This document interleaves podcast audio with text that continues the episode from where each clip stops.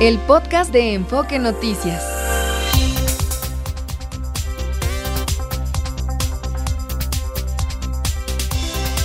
Está usted escuchando Enfoque Noticias por Radio 1000 en el 1000 de AM y Stereo 100 100.1 de FM. Regresamos con Adriana Pérez Cañedo. Bueno, ahora tenemos otra entrevista con el doctor Enrique Cárdenas Sánchez, presidente de Signos Vitales.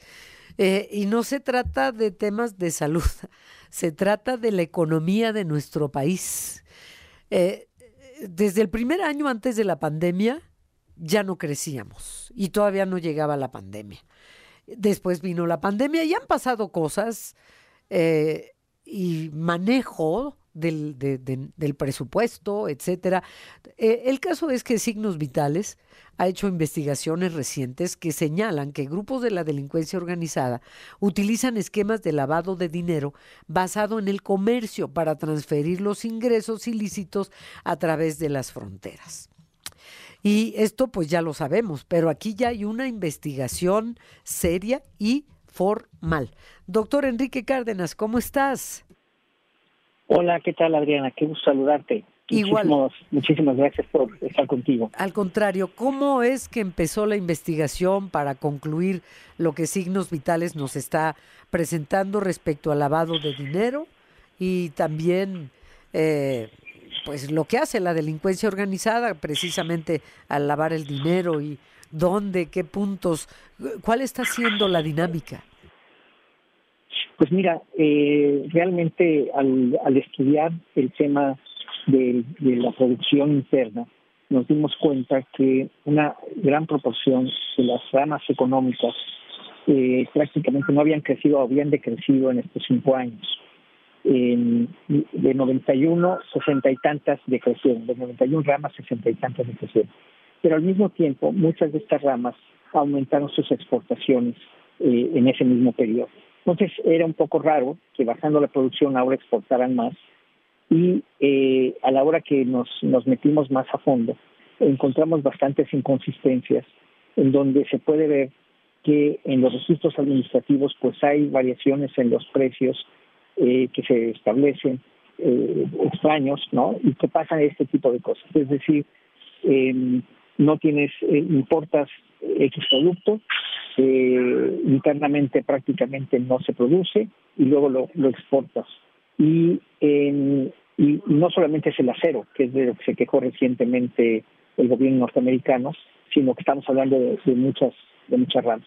Entonces lo que está viendo es que eh, si eso le agregas el lado de los combustibles, que como sabemos ahí es un poco al revés, hemos tenido mucho contrabando de combustibles, el bochicoleo, eh, el propio SAT ha llegado a, establecer que alrededor de eh, 20%, y bueno, más del 20% del el mercado de hidrocarburos está en el mercado negro. Sí, sí, por el huachicoleo. no solo gasolina, también gas. Eh, exacto, pero no solamente el huachicoleo, Adrián, también el contrabando. Entonces, eh, eh, y si luego vemos por el otro lado el tema de las remesas, que como sacamos en, Signos Vitales hace algunos eh, meses un reporte donde vimos que eh, las remesas que han aumentado tanto no son explicables, no es posible explicar ese, ese crecimiento de las remesas y sobre todo a dónde van a parar, porque efectivamente hay, por ejemplo, ahí encontramos que 277 municipios en México reciben 1.4 remesas por mes.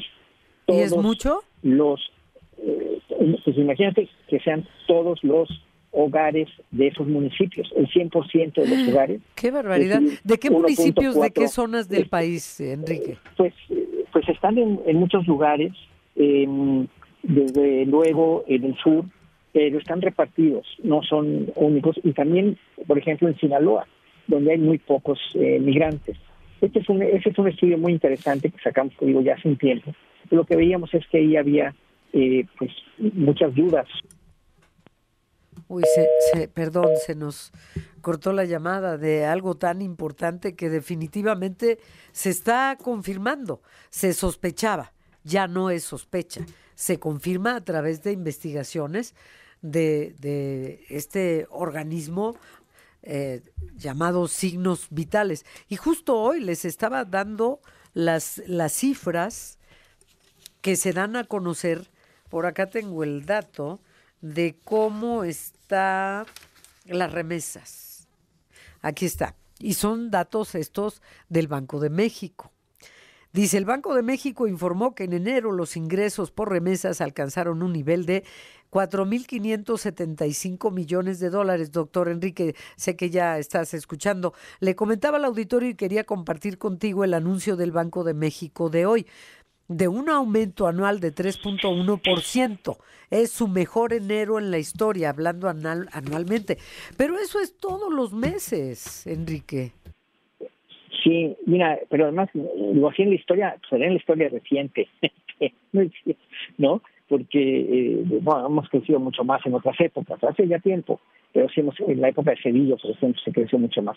Pero eh, el, caso es que eh, creo que lo que resaltamos, Adriana, es que ha aumentado mucho la cantidad de efectivo en circulación.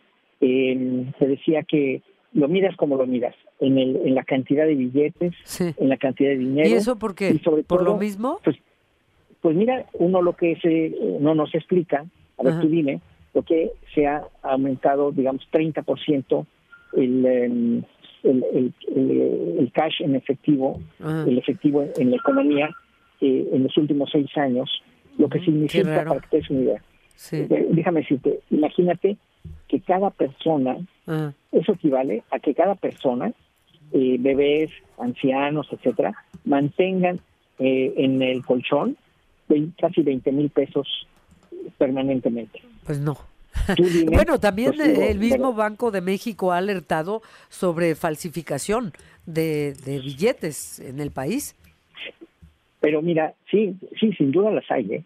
pero el problema es que el, el propio Banco de México ha aumentado, y esto es lo que no entendemos, ha aumentado la, em, la emisión de billetes de mil pesos en un porcentaje de 326% del, del 2021 a la fecha. ¿Y eso qué quiere decir? ¿Es bueno, es, es malo? Pues imagínate que eh, hay mucho, digamos, si tú tienes billetes de alta denominación, es más fácil transportar mucho valor que si fueran billetes de 200 pesos. O sea, si en una caja de, cartón cabe a lo mejor 5 millones de pesos en billetes de mil, pero necesitarías cinco cajas de esas si tuvieras billetes de 200. O sea, lo que voy es, ¿por qué se está imprimiendo sobre todo billetes de tan alta denominación?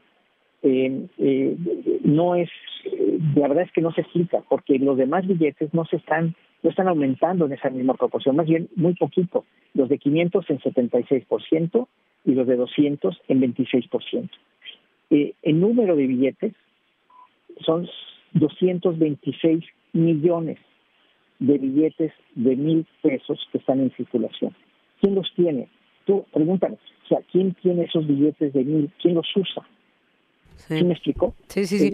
¿Y qué hay que hacer, Enrique Cárdenas? Pues mira, yo aquí por lo pronto, digo, la verdad es que son, son meros indicativos o muestra de que está habiendo mucho lavado de dinero. Y luego te vas a, la, a los índices internacionales. México acaba de salir como el país número uno en mercados criminales en el mundo, de 193 países. Esto por el grupo de, de crimen organizado a nivel mundial. Entonces, ¿qué, o sea, lo que está diciendo es estás inundado de, eh, de una economía ilegal en donde hay no solo lavado de dinero, sino hay tráfico de personas, hay tráfico de gente, eh, hay contrabando. Y ahora recuerda, las aduanas están bajo el mando castrense. Ya no es el poder civil, ¿no? eh, los, los, eh, el ejército ahora controla aire, mar y tierra en todos sentidos. Y eso, pues sí eh, prende por lo menos focos amarillos. Entonces, ¿qué hay que hacer? Pues la verdad es que se tiene primero reconocer el problema, eh, no lo quieren reconocer, el Banco de México no quiere reconocer el problema, la, la UIF no hace ninguna investigación al respecto. Eh, lo que sí sucede ya en Estados la Unidos. La UIF es la Unidad de Inteligencia Financiera. Perdóname, sí, sí, lo debía haber dicho completo. la, Unidad de Inteligencia Financiera no está haciendo nada eh, cuando ya, por ejemplo, el Departamento de Justicia norteamericano ya considera eh, estos elementos, que estas son las maneras como se está lavando dinero en el crimen organizado eh, en México. Entonces, pues digo, si no reconoces siquiera el problema, ¿cómo lo vas a solucionar? Claro. Y, hay problema, y yo te diría, claro que hay problema. Tienes mucha instrucción, tienes muchas operaciones ilegales y el Banco de México pues no ayuda imprimiendo tantos billetes de tan alta denominación. Claro. ¿no? Se hacen de la vista gorda autoridades y el Banco de México y ahí pues, está eso. Yo creo que ni mis cuentas, no sé si ya se dan cuenta, este, Adriana, de verdad, no lo sé, pero el hecho es que no me explico por qué estén aumentando de esa manera la cantidad de, billetes de tan alta denominación y, y por qué haya tanto dinero en efectivo en, en la economía tú y yo no lo vemos, ¿no? Sí, claro. Sino que pues alguien más lo tiene. Claro. Pero esa es la cifra, 19.200 y pico de pesos por persona. Cada quien. Permanentemente en su casa, cada quien. Lo cual no, no, no, no es lógico, no es real, no, salen las cuentas. Pues doctor Enrique Cárdenas Sánchez, ojalá que las autoridades tomen nota de, de que ya nos dimos cuenta y, y Signos Vitales hizo la investigación y ahí están los datos. Eh, sigue la economía mexicana sin crecer, es la más criminalizada del mundo, la economía, y, ahí está todo lo que nos has informado. Enrique, doctor, pues muchísimas gracias y buenas tardes. Muchísimas gracias y, y quien quiera ver el reporte lo puede bajar de de la página eh, que es eh, Signos Vitales México. Se puede bajar gratuitamente. Eh, ojalá la gente se interese para verlo. Muchas gracias. Muchas gracias, Adriana. Ojalá y tomemos nota todos y exijamos a las autoridades que hagan su trabajo. Gracias, doctor. Buenas tardes. Buenas tardes, Adriana. Mucho gusto. Igual. Igual. Protección Civil de la Ciudad de México emitió un aviso especial por pronóstico de temperaturas altas, perdón, de hasta 32 grados a partir de mañana y hasta el 16 de marzo. Habrá cielos despejados, nada de lluvia, índice de radiación UV a alta concentración de contaminantes, así que evitar estar al aire libre este fin de semana sería lo más recomendable. Luego también por otro lado tomen sus precauciones a partir de las 4 de la tarde de mañana sábado 2 de marzo y hasta las 2 de la tarde del domingo 3 se realizará el cierre a la circulación en la autopista México-Toluca con dirección a la Ciudad de México. De la venta a la Universidad Iberoamericana, aquí enfrente de donde nos encontramos. Y esto será por trabajos de construcción del tren El Insurgente, a partir de mañana a las 4 de la tarde de Toluca hacia la Ciudad de México. Vamos a una pausa. Ya llegó Laureano Brizuela.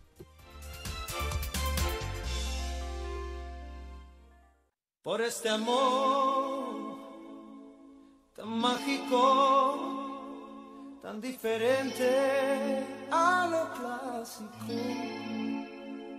No permitamos equivocarnos. Siento que estamos grises por rutina. Yo cambiaría todo lo que tengo por ser de ayer otra vez. Imagínate por un momento que de pronto nada existe, solos tú y yo. Ah, qué hermosa canción y todas.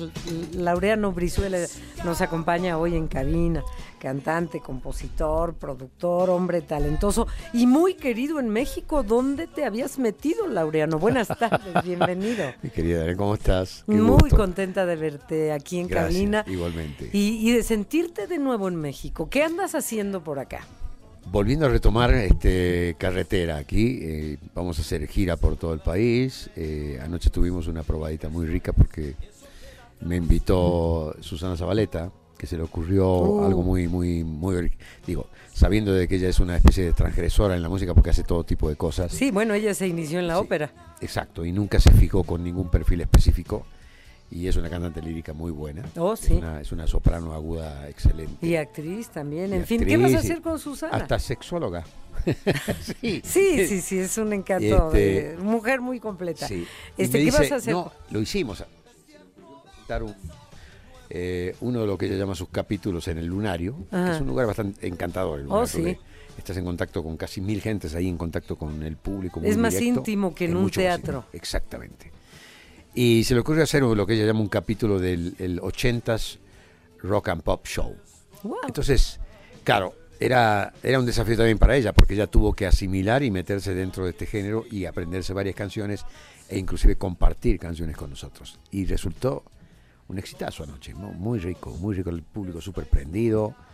Ella dentro de un perfil eh, casi desconocido para ella, aunque lo conoce, pero nunca estuvo metida así de lleno Pero cantaba tus canciones cantando en los canciones eh, conmigo, con, digo el burro adelante, ¿no? Perdón, pero estaba Kenny, estaba, y una niña nueva que... De Kenny, la de Kenny los la eléctricos. de Kenny y los eléctricos, Sí. que todavía anda...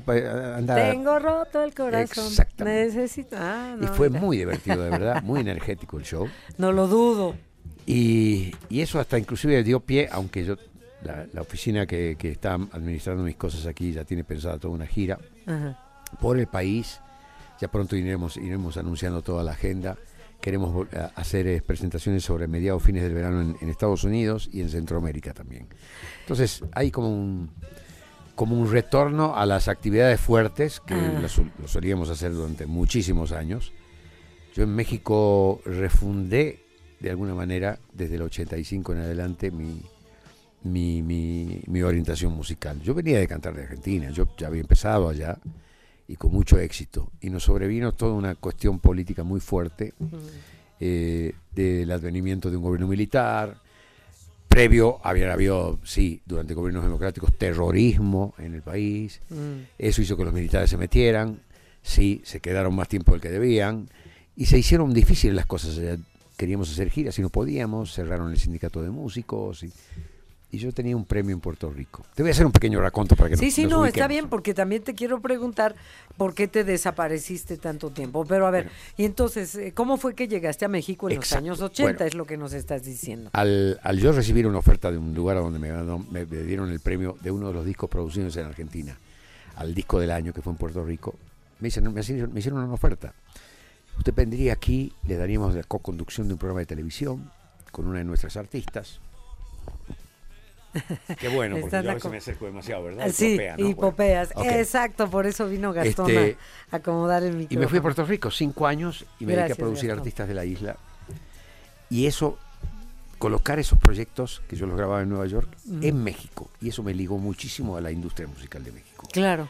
Eh, era, era una deuda conmigo que yo, que, yo, que- que yo tenía conmigo mismo, porque yo había hecho ya prácticamente toda Hispanoamérica, pero México no había tenido la suerte de, de ser lanzado con mi proyecto. ¿Recuerdas tu primera impresión cuando llegaste a México? Algo me estabas platicando eh, de cómo veías a los mexicanos y qué, te sor- qué cosas te sorprendieron. Yo vine a México desde antes de los 80, pasé por acá. Y yo veía que era un, era un país este, bastante peculiar en su conformación social. El hombre era el hombre, era como el Pancho Villa de la familia, ¿no? Y el hombre tenía todas las libertades del mundo, la mujer estaba retraída socialmente. Y, y precisamente empecé a elaborar cosas que sí funcionaron en México cuando producía artistas de la isla de Puerto Rico como Ednita Nazario, que resolvimos sacar precisamente una modalidad menos agresiva de la mujer, porque la, la respuesta a principios de los 80 había sido canciones muy con- controvertidas de la mujer contra el hombre, un poco como reacción de esa Sí, cuestión sí, social. sí. Es de, Y de- un lado a otro. que, que ya no sirves en la cama, que no quiero verte nunca más, ese tipo de confrontación. Sí. Y yo decía, esto tiene que ser diferente. Y trajimos cosas que después inclusive me la grabaron gente de aquí, como Jenny Rivera, eso, pero que Nita las hizo populares. Era, era una manera más suave de, de enfrentar a la ¿Qué mujer. canciones? A que no le cuentas, La Prohibida, Ah. Ese Muchacho, Mi Ajá. Pequeño Amor. Sí. Pero era como que, oye, ya no, no confrontar al hombre, Sí. sino, ¿por qué no le dices a tu mujer que cuando estás con ella estás pensando en mí? Eso sería lo lógico, eso sería lo humano. eso- y de manera mucho más suave, ¿no? Yo soy un enemigo de esa confrontación que en los últimos años se ha dado. Han Sí, polarizado al hombre y a la no, mujer. no. La han- lo han polarizado, ¿no? Sí. En fin, eso me abrió una puerta muy grande con la industria. Volví a cantar, porque esos años de Puerto Rico yo no cantaba. Sí, hacía coros en mis producciones y todo lo demás, pero más bien estaba aprendiendo a diseñar todo un trabajo discográfico atrás de alguien. Pero fíjate, me llama la atención, no solo eres romántico, sino que también eh, a través de tu música y de, de lo que observaste, por ejemplo, en México, aportas no solo tu talento como cantante, como músico, como productor, sino también aportando a... a- Social también, ajá, ¿no? Exactamente, exactamente. Y cuando yo decido volver a la cantada, a grabar ya formalmente, tengo el apoyo precisamente de un gran disquero mexicano, que teniendo una compañía pequeña era el más poderoso frente a todas las multinacionales que había acá, que era Discos Melody. Uh, Un Melody. Nacho Morales, un gran descubridor de, y te doy nombres, digo para recordarlo, ¿no? Ajá. Él descubrió a Chico Cherry, Gotobar, los Tigres, los Buki, los Sí, Johnny, no, no, tenía una fuerza. No, un hombre creativo, de verdad. Y cuando me dice, Laurina, no vas a volver a cantar, ya me mandaste a Anita, me mandaste a Menudo, me mandaste cosas de la isla, pero quiero que tú cantes. Yo vuelvo a cantar y estoy grabando en Nueva York. Y él se apersonó en Nueva York y vio lo que yo estaba grabando y me dice, "Te- tenemos un desafío, ¿eh? Estás haciendo rock en español. Los medios están amarrados por el sistema y no permiten. Digo, ya sé que hay rock en español en México, pero precisamente lo han convertido en un rock eh, de denuncia porque no los dejan entrar ni en las radios ni en la única televisora gigante que había en México. Sí. Y creo que traigo el lenguaje adecuado para que esa puerta se abra. No me voy a meter en política necesariamente, me voy a meter en el hombre, en su circunstancia social, en su parte humana, Ajá. en la capacidad energética que tenga el hombre para superar cualquier adversidad. Ajá. En eso voy a trabajar. Y voy a trabajar temas de amor, por supuesto. Pero de la manera en que yo lo quiero trabajar, con una visión inclusive hasta más femenina que masculina. Porque sé que eso es lo que sobra en México. Y esto trae a colación algo que fuera de, de- de- de micrófono recién comentábamos, Ajá. sobre ciertas canciones que se han hecho emblemáticas. Y yo le busqué, al margen de que me gustan mucho otras canciones también, encontrarles el porqué. Y te, te- te nombro un caso, Sueños Compartidos. Ajá. Cuando lanzamos el proyecto Me encanta del esa Rock, canción. Y, se sigue acercando. Le alejan el micrófono y se, se acerca más. Laureano Brizuela. Estamos, ¿Qué dijo? Grupo Radio. A ver, Ya no es Grupo Radio Mil, es NRM ¿qué Comunicaciones. seré? Ok. Yo lo conocí cuando NRM. tenía un formato de una radio en la calle Insurgente. Sí, uy, no, mira, eh, tenemos edificio. Yo siempre, siempre asombró ver el edificio. de. Sí, te- este, siempre digo edificio nuevo, pero ya tenemos 20 años aquí, pero se cuida tanto, se le da... Y 80 el- años de historia, creo, ¿no? Una cosa así. Más. Sí, eh, lo que fue Radio 1000. Sí, sí, sí. Sí, 82. Pero bueno, NRM Comunicación, el Laureano Brizuela. Y entonces viene tu exitazo. Traemos el proyecto y lo que menos pensé yo, yo he pedido eh, también un trabajo de imagen a Nacho y Nacho me dice, mira, justo me estoy uniendo a la televisora grande de México, entonces no va a venir bien porque vas a tener que convencer a la televisora para que te haga el trabajo de imagen que tú quieres, ¿ok? Y, y sí, uno de los de la empresa esa se enamoró del proyecto, dijo, esto es distinto, esto es diferente. Y, y ahí estaban en la sala de espera gente muy valiosa. Hablo del Tri, Botellita, este, Rock la- en español. Claro, Kenny, eh, La Maldita, Ah, la- Kerigma, Sí. eh, Las Insólitas. Había un montón de gente esperando y no los, no los, no los difundían.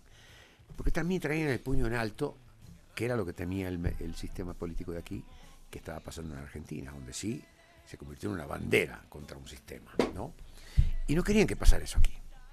Por eso creo que los principios de los 80 en México fue un, un- un- un país poperísimo y, de, y de mucha cosa light al lado de los grandes crooners que sí eran muy famosos. Sí. Y que Estaba- fueron desapareciendo. Cuando empezó a entrar esa, esa onda light pop, eh, se, em- se empezó a ra- radicar a los Julio Sí. Iglesias, al Puma, a Sí, Rocío, a sí. Camilo.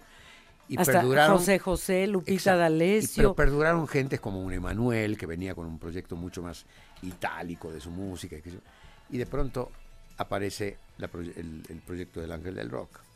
Me tuve que sentar con un secretario en Nación a que escuchara mi disco para que me diera permiso de salir No. televisión. Eso es lo que la gente no sabe. Y yo lo cuento. Con hoy el secretario de Gobernación en los años 70, No, och- 80. 80 ya. En el año 84 terminé el proyecto. Hicimos un, un especial para presentar la historia del Ángel del Rock. No, y ahora pasa cada cosa No, y, sin me filtro. anuncian tan- en- y cuando me anuncian de que iba a estar en el primer programa de los domingos, me llama, me llama Nacho Morán y me dice, tenemos una cita en gobernación. ¿Para qué? ¿Y yo qué hice? Soy Claro, y artista. fuimos con todo un plantel de gente que me acompañó. Un señor de unos bigotes todos torcidos así. Me, me esperaba con un tocadisco. Ahí en el viejo edificio de este de... creo le Sí, donde está la Secretaría de Gobernación. Antes, por el de la reloj. banqueta muy alta que había. El viejo edificio de gobernación. No es el de ahora. Ah, ok. Y este señor nos recibe, nos dice, siéntense, por favor, y, y empieza a poner delante nuestro, track por track, el disco mío, el del Ángel del Rock. Y claro, yo creo que se impresionó bien, porque empezó por el primer track que decía, fuerte, mi rebeldía es tan fuerte, es como un soplo caliente, siempre apretando los dientes y no hay control. Lucho por mi propia suerte, por mis principios de vida, soy como soy, soy una piedra y una flor. Y el hombre me miraba y decía, qué bonito, bonito lo suyo, ¿no? Y pasaba al siguiente, decía, no llegó al Ángel del Rock, que era el último tema, el último track. Que sí, a lo mejor se hubiera asustado el hombre porque había helicópteros, bombas, y que era la historia de ficción de la idiotez. Sí, sí, sí. le- Entonces, sí, sí, se- empieza con. Con, eh, con- Sí, empieza con toda una, una acción Sí. de- bélica de sí, guerra. ¿no? sí, sí. Y se levanta y me dice, señor, lo felicito. Este, Pasaste el Le filtro. deseo mucha suerte en, en televisión. Muy bonito lo suyo, no molesta. Ok, yo acuñé es- esa frase. como- Oye, aquí te quiero pedir una pausa porque estás hablando de un México que ya no es. Eh, De, de un México en el que ha habido cambios políticos también. Claro, evidentemente, sí. Y, y en tu país hay un presidente apellidado Milei Así es. que está coartando libertades. A ver, son enfoques, ¿eh? A ver, Son enfoques. a ver. Si siguieras, no la información que llega local, Pues es lo que llega eh, Me tendré que dar una vuelta para allá. No, te invito, por, por- por- precisamente por redes, pues a encontrar información un poco más coherente, porque no nos olvidemos de que somos víctimas de 70 años de peronismo De peronismo, u otra sí. manera. Sí. y que han empobrecido el país, Sí. han emitido monedas sin respaldo alguno, han dejado una inflación del 300%, que ah, anualmente es una inflación de mil y pico por ciento, un país riquísimo que se empobreció. Y si observaras las noticias de las últimas 72 horas, se han destapado cloacas asquerosas, donde los sindicatos, los que se dicen representar al pueblo, se han convertido hoy ante la luz pública, y ante el ojo del- de la mayoría de los argentinos. No nos confundamos. Creo que los gobiernos verdaderamente democráticos son los que los elige la mayoría. Aquí el Así es. 56% elige ese hombre. ¿Por qué? Porque viene con un cambio radical. Y han muy. vendido, y han vendido Muy. a través de gobiernos que tienen de alguna manera cierta tendencia progresista la idea de que se están cortando libertades. No, están serruchando todos esos liqueos de miles de millones de dólares de una robadera espantosa. Pero es independiente a la libre manifestación de la ciudadanía en las calles. Qué No, bueno ver, que esté a- a- a- abriendo la, La cloaca. libre manifestación es de gente pagada que vive de, de- de- de prebendas del Estado desde hace 20 años, 22 años, y le ha costado al Estado precisamente el empobrecimiento. Y se han encontrado con que los mercaderes de la pobreza, que son los líderes sindicales, cobran porcentaje de todos los subsidios que ha venido dando el Estado y son multimillonarios. Igual y se visten ¿eh? de pobres en las calles, Sí. pero todos están pagados y no trabajan. Así es. Y un país que tenía el 70% de, de empleo en blanco, resulta que hoy tiene el 70% de empleo en negro. Entonces, ¿quién te provee el, el verdadero ingreso Ajá. del impuesto? Es el empleo en blanco. Entonces, el propósito de este gobierno creo que es liquidar y cambiar eso. Entonces, te estoy dando un, un punto de vista que a Sí, lo mejor no, no, te lo van a dar en, la, en, la- en la- en el medio local Seguiré tu, porque- tu recomendación de, de- de informarme más allá. Eh, me informó con la prensa de Argentina también. Sí, pero hay pre- cuidado. Ajá. Precisamente Está ojo, pagada parte por de la casta como la Milei. denunció mi ley Ajá. era gente que si tuvieras los ingresos que han tenido esos medios de comunicación multibillonarios simplemente Parece por que estás hablando de México. por ah bueno ok cuidado aquel ¿No? país Ajá. venía con la misma bandera el Ajá. proyecto inventado en Brasil que se llamó foro el, el, el sí el foro de San Pablo Ajá, que Sao cuando meten por corrupto a Lula preso Ajá. cambia de nombre y agarran el último vagón de cola de este grupo de, de gobiernos que ahora se llama Pacto de Puebla. Y yo veo que los, pueble- los, pueblos los de Puebla están indignados con que le hayan puesto ese título a algo que ellos no votaron. ¿Y por qué? Porque están siguiendo la Agenda 2030 Ajá. que es lo que se está tratando de eliminar en Argentina. No quieren ese tipo de, de, de multicolectivos que, que cuestan una fortuna al Estado. Qué 25 interesante escucharte hablar de tu país y de la política en general. Creo en que hacía falta una serruchada a toda esta corruptela, Wow. que es el mal de Latinoamérica. Sí. Oh, no, eso sin duda no está. Yo quisiera saber, y sin meterme, yo siempre digo que en México soy un invitado a la mesa, entonces puedo opinar con cierta visión y la tengo que cortar porque tengo que ser respetuoso con la política interna. Así es. Pero cuando veo que hablan de la política de allá, yo, yo tengo que dar mi punto de vista. Claro. Yo soy parte del 56% que votó a favor de un cambio radical.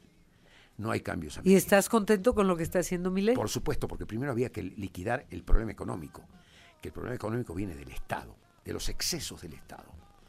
El Estado estaba impregnado de prebendas, impregnado.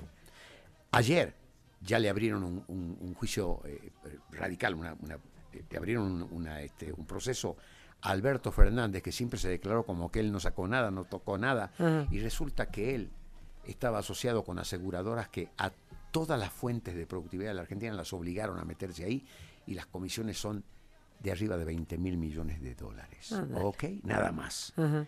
Ese es uno de los negociados. Los negociados de los sindicatos, espantosos, espantosos. Los ves en las marchas y tiene razón la ministra de Seguridad. Las calles no se cortan, son de uso público. Porque si a ti te cortan una calle como suelen hacerlo aquí en la Ciudad de México, Ajá. te impiden llegar a tiempo a tu programa Así y es. cumplir con tus obligaciones. Así es. Hagan manifestaciones, pero no cortando las calles. Y menos las calles del Capital Federal allá, que realmente de las cuales dependen millones de personas. Y eso crea un déficit espantoso, Sí, laboral y económico en el país. Sí, trastornas, dañas a terceros, donde... no estoy contradiciendo para nada la visión a lo mejor que... Sí, pero te estoy dando la otra óptica Sí, sí, por la me, cual... me parece de lo más interesante es y te lo agradezco. el único y que en- venga de ti. A ver, el único en Hispanoamérica que en- desde la campaña dijo, si me, si, me, si me hacen ganador, van a pasar un año espantoso de duro. Lo dijo en serio. Por supuesto que lo dijo. Y así lo- votaron y por la- él. Y la, y la población lo votó. va. Entonces hay que respetar Cortemos de raíz esa, el voluntad, problema. hay que respetarla. ¿Sabes Pues sin qué? duda. Imagínate que, y toco madera, que estás en una empresa que está en quiebra. ¿Qué haces? Sí, Achicar. Sí, claro. Achicar. Sí, ¿Ok? Y tienes que achicar. En, en tu, y muévelo al ámbito de tu casa. sí. A ver, me bajaron el sueldo, eh, cobro, cobro menos y mis gastos siguen siendo los mismos. No, no ¿Qué puedes. tenemos que hacer? Y cada vez que vayamos al supermercado, achiquemos las compras, compremos lo indispensable. Y cuando carguemos gasolina, carguemos y, y an- andemos lo, lo mínimo posible y, y- y usemos la luz lo menos posible. A ver, así se han reconstituido países completamente quebrados en el mundo. No hay otra manera. No hay otra manera. Mira, No te dejes vender por las, las noticias que a lo mejor llegan, que son las más de los medios prebendarios de ella. Cuidado. muy bien, lo que son tomo. parte de la casta que él denuncia. Y ¿eh? te agradezco enormemente todo lo Es que has opinión, comentado. Es tu opinión y te consta a ti. Tú eres argentino y tú votaste Y- y te digo una por mi cosa. ley. La propuesta de él no es, no es coac- co- coactiva contra nadie. Al contrario, es un libertario, es, es un liberal. El, libertad absoluta. El Estado no puede ser dueño de nada de tu vida. El Estado te tiene que dar garantías, no adueñarse de todo. Lo primero que cortó es lo que veo que en toda Latinoamérica, y, y no soy peyorativo con nada, es parte de los gobiernos. ¿Cuáles? Las obras públicas. No sabemos ni cuánto cuestan. Ah, eso sí. Y se las pagan los impuestos de los ciudadanos que pagan Ah, es nuestro dinero. Allá es el Ah, tuyo, acá es el bueno, nuestro, claro. A ver, Laureano Brizuela, qué interesante escucharte hablar de política entre tu país y en general. Pero Y gracias por darme la oportunidad, porque yo te doy mi punto de vista y, y soy No, amigo de no. de sociólogos que han sido pilares eh, intelectuales de mi ley y que andan por toda Hispanoamérica dando sus conferencias y que yo y que, y que son liberales. Creo, creo en la libertad absoluta del hombre. Y yo Así padecí la debe falta ser. de libertad y la padecí aquí. Aquí, claro, por lo que nos estás contando. Pero ahora también vivimos otro México desde el año 2000. eh, han cambiado muchas cosas. Y bu- bueno, para Y siguen los cambios, claro. Sí, eh, y siguen los cambios y que sigan, que esto se siga moviendo. Pero volvamos a tu música.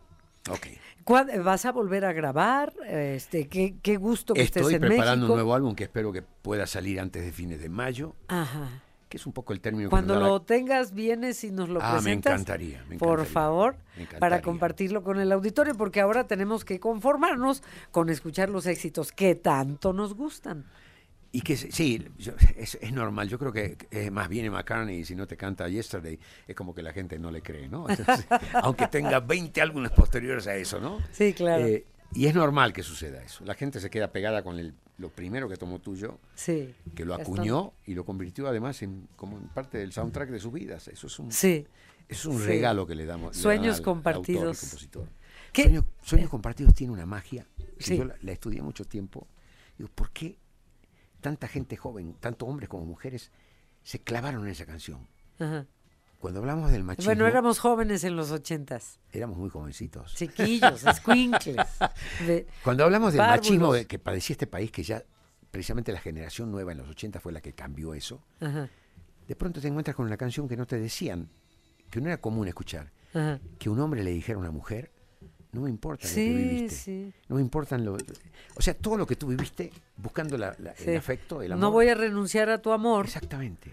porque has tenido No me interesa ser el otro primero, quiero ser el hombres. último en tu vida. Eso es lo mejor. Es divina esa canción. Entonces creo que ahí está el secreto de la, la aceptación y la, y la preferencia. ¿Cómo dice? esa Espérame, dice. canción, ¿no? Fueron ensayos en tu vida.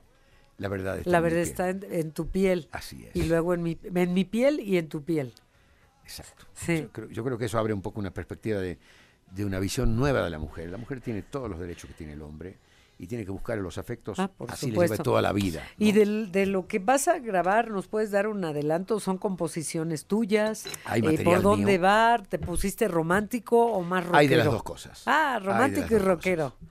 Ah, el Es que, Laureano. ojo, los románticos no está reñido con los rockeros. Ah, no, por En supuesto el mundo del no, rock pues- creo que lo mejor que le podía pasar al rock universal es haberse casado con el pop universal, porque el pop universal le dio melodiosidad.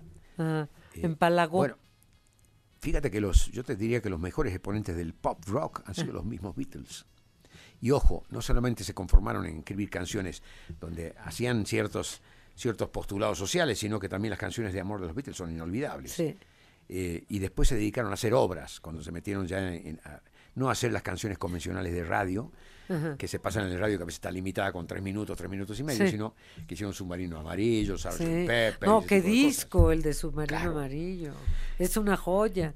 Y- bueno, pero tú, que entonces te pones romántico eh, sin dejar el rock. Es que lo romántico nace también en el rock. Las power ballads de todas las bandas eh, americanas e inglesas de los años 80 han sido muy significativas, Mm. muy significativas. Creo que, creo que los temas más inolvidables de las grandes bandas de los 80 han sido los temas de medio tiempo, lentos, baladas, baladas, power ballads, Sí. que hablaban de amor. Así es.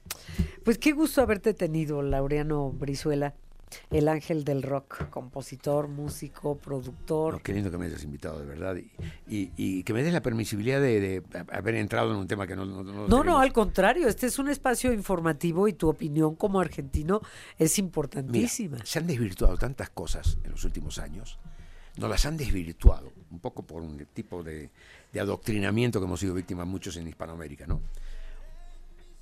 Si me preguntas cuál es uno de mis mayores orgullos como, como ser, como ser existente, Ajá. es haber tenido la, la capacidad de ser un poco conservador con cosas. Hoy parece que la palabra conservador es un insulto Ajá. usado por tendencias políticas. Pero a ver, yo he llegado aquí porque soy conservador en mi concepto de familia, conservador en mi concepto de ética, conservador de mi ¿Tienes dos concepto de hijas? No, yo tengo seis hijos. Ay, me quedé en dos. Con una sola Ya mujer. ves, hacía falta que volvieras a actualizarnos el dato. De cuatro matrimonios. Hacía falta que... de- no. Ay, qué bueno que eres conservador, si no llevarías 40. Porque siempre traté de tener un concepto de familia. Ajá. Y si no la encontré con una, la busqué con otra. Pero bueno, eh, ¿Y ellas también? ellas también. Precisamente a raíz de las libertades que, que señala muy claramente Nada de que el te tienes que quedar ¿no? con este y es tu cruz y claro. hasta el resto de tu vida. Y precisamente soy un seguidor de la gente que pretende conservar esos valores que no tienen por qué cambiar.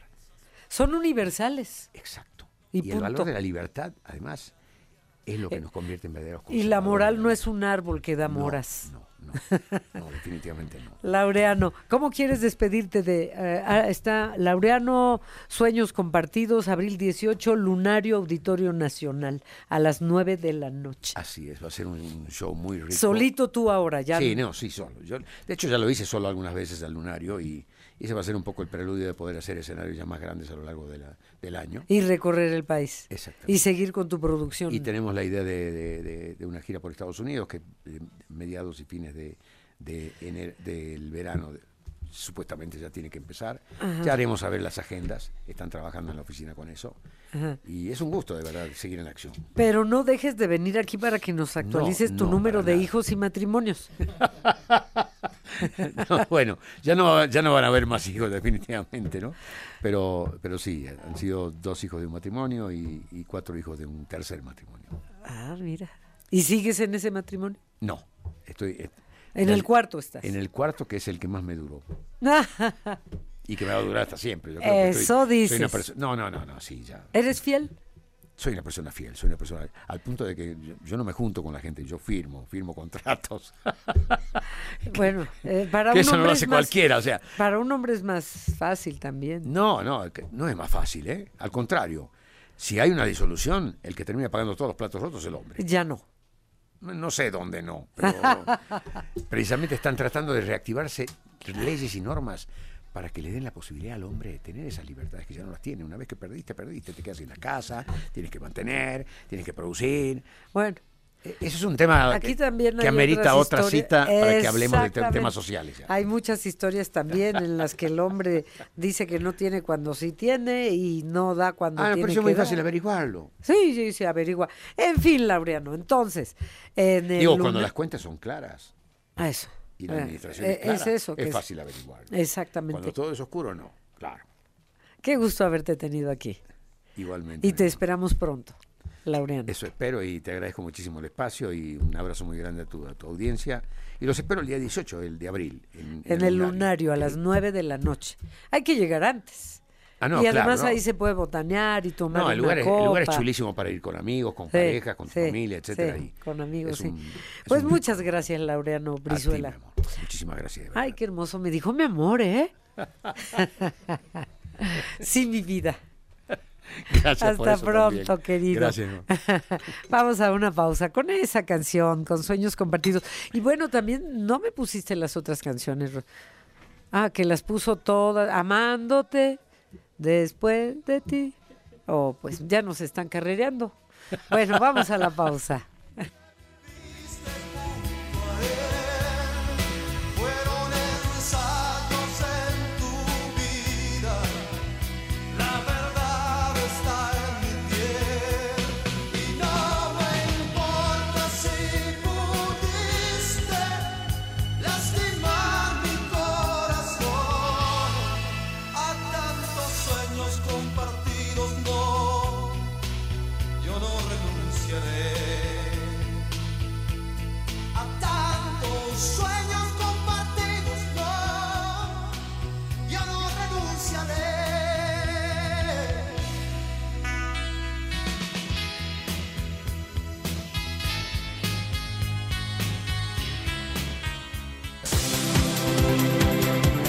Los deportes con Fernando Espinosa. Listo, Fernando, por favor, adelante. ¿Cómo estás, Adriana? Muchas gracias. Buenas tardes. Buenas tardes a ti y a los amigos de, de Enfoque Noticias. Con eh, temas muy, muy interesantes. Hoy vamos a comenzar con el abierto mexicano de tenis. ¿Sabe qué? Tsitsipas se quedó, se quedó en el camino. ¿Se acuerda que le, le comentaba que por cada saque as o ace eh, estaba regalando mil dólares a Acapulco? Bueno, pues por eso queríamos que llegara a la final, además porque Tsitsipas, evidentemente, pero se quedó en la orilla y lamentablemente eh, ha sido eliminado por de, de Minor, que Alex, eh, que además habla un estupendo español, Alex es australiano, es campeón defensor y va a buscar hoy las semifinales contra una situación importante, difícil, vaya, un rival complicado, pero eh, finalmente es ahora el amplio favorito, aunque está ahí Holger Rune, que es también otro de los tenistas importantes en este certamen. Toda la actividad hoy a partir de las 7 de la noche allá en Acapulco, Guerrero, que por cierto la gente ha reaccionado de forma extraordinaria. Lo que estuvo mal ayer fue, ¿se acuerda de esta nueva porra de Pumas, no? CU, CU Pumas, ¿no? Tipo que luego pues lo cacharon que tenía ahí unos mensajes medio extraños, ¿no?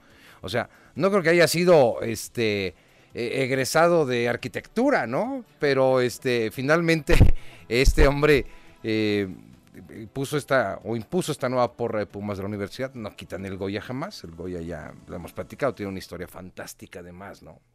Que se va hasta, hasta estas, eh, eh, digamos, este centro histórico donde estaban repartidas las eh, facultades de la, de la UNAM, de la Universidad Nacional Autónoma de México, y todo tiene que ver por un cine que se llamaba Goya. Y todo este cine es por Francisco de Goya. Es una historia bien padre, pero no. Esta nueva purra entonces ayer dos chavos pues salen y, están en la fiesta del tenis, muy vestidos, muy ad hoc, ¿no? Muy, muy nice, hay que ir vestido y de playa, padre al abierto mexicano de tenis. Y empiezan con esta porra y que los callan y que los sacan. Sí, es que hay que comportarse en el tenis, ¿no? Hay que saber que es un público, es una galería completamente distinta y hay que tener un comportamiento distinto. Los tenistas piden eh, el respeto y el respeto es el silencio cuando estás jugando y cuando estás eh, en la actividad previa al saque, ¿no? En fin, eso es lo que pasó. Chichipas fuera, yo creo que Holger Rune es un eh, amplio favorito, pero de minor, el australiano, evidentemente por ser además un, eh, un hombre que ya tiene argumentos para estar ahí, eh, se convierte en, la raqueta principal. Vamos a ver cómo queda definido el abierto mexicano de tenis, que ya lo estaremos platicando el próximo, eh, el próximo lunes. Esta edición 31, por cierto, ¿eh? 31 años ya del abierto mexicano de tenis y que todo quede bien en Acapulco. Esa es la realidad, todos queremos que quede bien en Acapulco. La actividad del de fútbol, Chivas Rayadas de Guadalajara con todo y Chicharito aquí en México, se presenta después de muchos, muchos años Javier Hernández con eh, Guadalajara frente a la máquina celeste de Cruz Azul. Cruz Azul que es puntero, no está en la cima absoluta, está repartido con Pachuca y con Monterrey en 19 puntos, no alejados del América, el América tiene 18 y son partidos mañana muy muy atractivos por estos puntos. Miren, eh, el caso concreto del Guadalajara que quiere acercarse, de repente tuvo una buena rachita, volvió a medio caer y parece que se está estabilizando Guadalajara. Chivas Rayadas que viene a México y parece que es su casa. Tienen más gente que en su propia casa, es la realidad. Y vienen con Javier el Chicharo Hernández. Así es de que no hay boletos para mañana en el Estadio Azteca que se los tienen que prestar, lo hemos platicado, se los tienen que prestar este escenario porque eh, habrá eh, mañana por la noche un concierto de Alejandro Fernández en la Plaza de Toros México. Por eso no juntan los dos eventos, que son, están ahí a unos metros, y entonces este partido se va a el Estadio Azteca y las Águilas del América enfrentando al Atlas de Guadalajara. Y el lunes ya platicamos de todos los resultados. Sí, claro. Checo Pérez va a salir eh, en la quinta posición, en la pole, iniciando la temporada en Bahrein el día de mañana, Adriana. Gracias. Los deportes, buen fin de semana. Gracias, Fer, igualmente para ti. ¿Y qué hacemos el fin de semana? ¿A dónde vamos? De vagos. El fin de semana. Adriana Auditor Enfoque Noticias con el gusto de saludarlos nuevamente y lista como cada viernes para ofrecerles las mejores sugerencias para este fin de semana. Llega a su fin la exitosa experiencia de Notre Dame en México, visita aumentada. Y para que no se quede sin verla, mañana sábado y el próximo domingo, el museo extenderá sus horarios de 10 a 21 horas. Utilizando la realidad aumentada, miniaturas y otros elementos, esta muestra lo dejará observar con sus ojos las paredes de la catedral mientras conoce la historia completa del edificio. La experiencia está pensada en toda la familia y durante el recorrido también podrán realizar una búsqueda de tesoros que desbloquearán diferentes secretos de la catedral. Recuerde, la exposición Notre Dame en México se encuentra en el Museo Franz Mayer. Enfoque Noticias los invita a la puesta en escena Lun que se está llevando a cabo en el Teatro Benito Juárez. Lun es la historia de una pequeña que a sus cuatro años posee tal sabiduría que pareciera una persona anciana. El montaje lleva una reflexión sobre la necesidad de empatía, paciencia y tolerancia hacia quien transita la crisis de la demencia senil o el Alzheimer y para quienes le acompañan en el proceso. La obra se presenta hasta el próximo 3 de marzo en el Teatro Benito Juárez Y para el auditorio de Enfoque Noticias tenemos cinco pases dobles para la función de mañana sábado en punto de las 19 horas. Si usted está interesado, comuníquese con nosotros al 5258 1375. 5258 1375. Its summit. I would not speak of the mountain. Patti Smith y Soundwalk Collective ofrecerán un performance inmersivo como parte de una serie de colaboraciones. Esta presentación tendrá poesía, experimentación visual, cine y ambientación sonora análoga. La cita es hoy, primero de marzo, en el Teatro de la Ciudad de Esperanza Iris. Este evento marcará el regreso de Patti Smith luego de su visita en el 2017 al Café La Habana, así como el debut en la capital del colectivo francés-alemán Soundwalk. Ellos tienen cerca de 25 años de actividad y han colaborado con múltiples artistas, entre ellos Nan Golding, Charlotte Gainsbourg, Abel Ferrera y Jean-Luc Godard. El performance surgió luego de intercambiar poemas, grabaciones en Chernobyl y en las montañas sagradas de la India, además de la preocupación colectiva por la crisis climática y otras situaciones de la vida contemporánea. Esta presentación llega como parte de la programación del Festival Tiempo de Mujeres, organizado por la Secretaría de Cultura. Y bueno, Adriana, con esto me despido. Que tengan un excelente fin de semana y nos escuchamos el próximo viernes.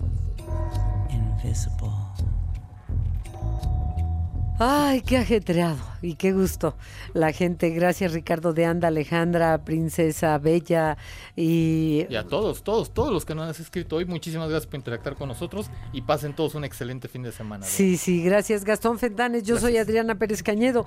Gracias, buenas tardes, buen fin de semana. Hasta el lunes a la una en punto.